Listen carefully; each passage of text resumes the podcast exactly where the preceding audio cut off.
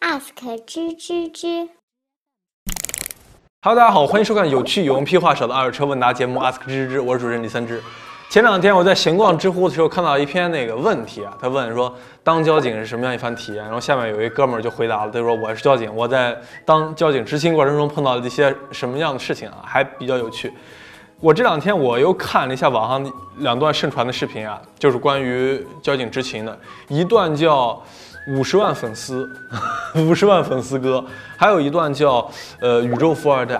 我觉得交警这工作不仅仅夏天特别热啊，是身体上面累，而且面对这些人的时候，是心里面累。我们也是从里边去拍下来的，我我不知道你是谁，我不知道银河系，我知道银河系是三分三分百七分七分七分黑的，什么叫三分白七分黑啊？你会制制造生物，制造生物就要灭掉，你知道吗？灭掉，灭掉，这是要剿灭掉的，你知道吗？你知道吗？你你你知道吗？我跟你讲，你这个车子上有二十七个违章了，按照法律规定要扣扣扣车的，哎，这样明白吧？哎，扣车明白吧？哎，法律规定明白吧？哎，你扣了我的车，我很愤怒的。那我我我这个人很任性的，那怎么办？你要是照顾我一下，我就不老大了。我很愤怒的，我很任性的。我，不行，我们讲法律的，给我给我讲法律，我也给你给你讲法律，我也有我的法律。那那你讲，我皇家的法律，那我就是就是生杀生生生杀，你知道吗？你要是激怒我，我要灭掉地球的。我我我你要微博五十万粉丝，来呀来呀来呀来呀来呀！我没不要不要骂人啊！我没骂你啊，没骂你，我没骂你啊！我觉得这交警叔叔真的实在是太有耐心了。要是我碰到了这种宇宙富二代啊，我直接一记动感光波打死。老乡你好，我也是宁夏银川的，自己在家开了一家烩肉馆，二十万想买一辆 SUV。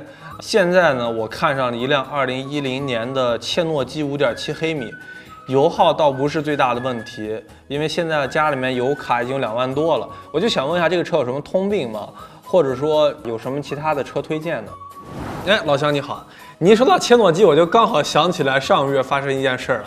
我上个月去亚市，刚好碰到了一个之前认识的一个车商朋友，然后他就是表情很冷漠。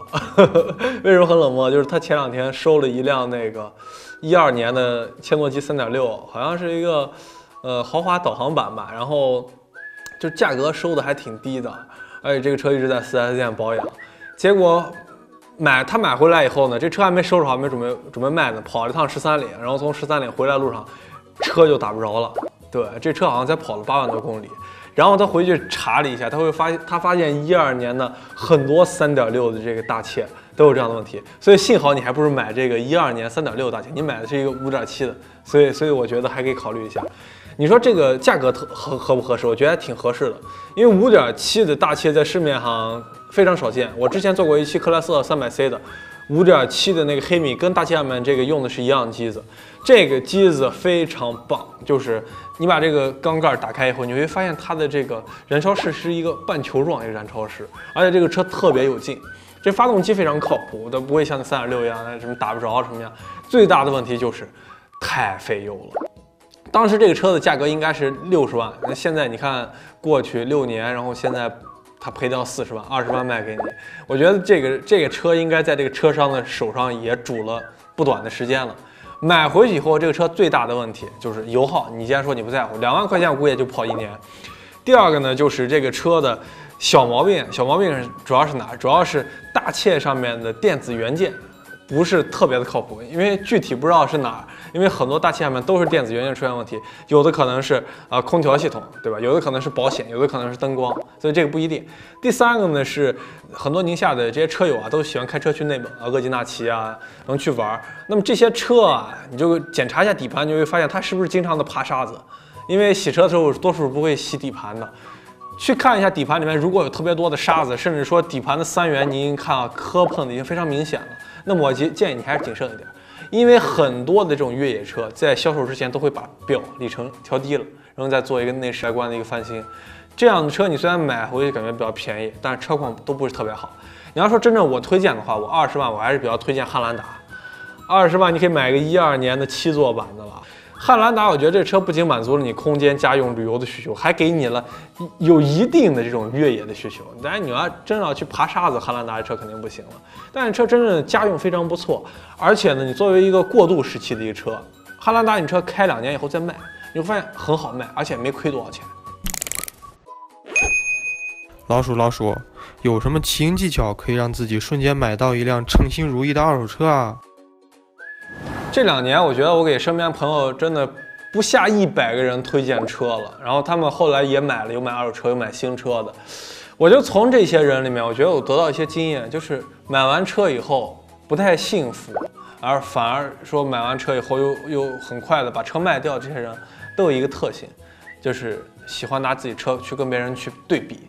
哎呦，我这个宝马三系就是没有小王的 ATS L 好，就看上去不上档次。哎呦，我这 ATS 就是没有小美的那个奔驰 C 漂亮，我应该当时买个奔驰 C。哎呀，我要知道汉兰达出新款，我就不买奔驰 C 了，我还是喜欢 SUV。哎，汉兰达这个车啊，停车真不方便，我真想换一个 Smart。哎呦，Smart 保养太贵了，我还是喜欢李老鼠的捷达王。哎呦，捷达王一年两检太麻烦了，我还是羡慕那些挤地铁的人。所以说，这么一比的话，宝马不如地铁卡。其实我们说选到一辆称心如意的新车还是二手车啊，并不是特别难。我就觉得第一个办法就是，首先你得看着舒服，所以你从你看着顺眼的几款车里面去挑选一款，然后选出来以后呢，不用去看什么汽车评测，不用问老司机，直接上这个车车主论坛。假如说我要买思域吧，我就上思域论坛去看一下思域这个年限的思域它有什么毛病。对吧？毛病能接受了，我们就就去看这个车，去找这个靠谱的车商，去找靠谱的平台，找完以后找一个第三方检测部门，哎，把这车检测一下。检测完以后，一般五百块钱吧，给你带一年的大件质保，质保完了，然后把这车买回家。最重要的一点就是买回家以后，不要再上网去看这个车的任何信息了。我特别喜欢老睿智 V6 后驱。你说买 2.5V 好还是买 2.5S 好？睿智啊，是选那个 2.5V 的还是选 2.5S 的？刚好跟大家聊一下，睿智这个车我接触的属于是丰田里面接触的比较多的一款车，为什么呢？因为这个车的保值率还不错，因为在市场上面比较好卖，很多人都比较喜欢倒这个车。那么 2.5V 和 2.5S 最大区别是什么呢？就 2.5V 你就可以把它理解成一个高配版本，这个车呢全系标配了七个安全气囊。然后有一键启动，2.5S 就没有，等于 2.5S 在市场上面价格平均要比 2.5V 要低一个八千到一万左右吧。所以说，如果说你这车拿来是纯玩的话，2.5S 就够用了。那么你要买回来以后真的是家用啊，家里面有小孩啊，要载老人啊，或者说媳妇儿要开啊，那么还是买 2.5V。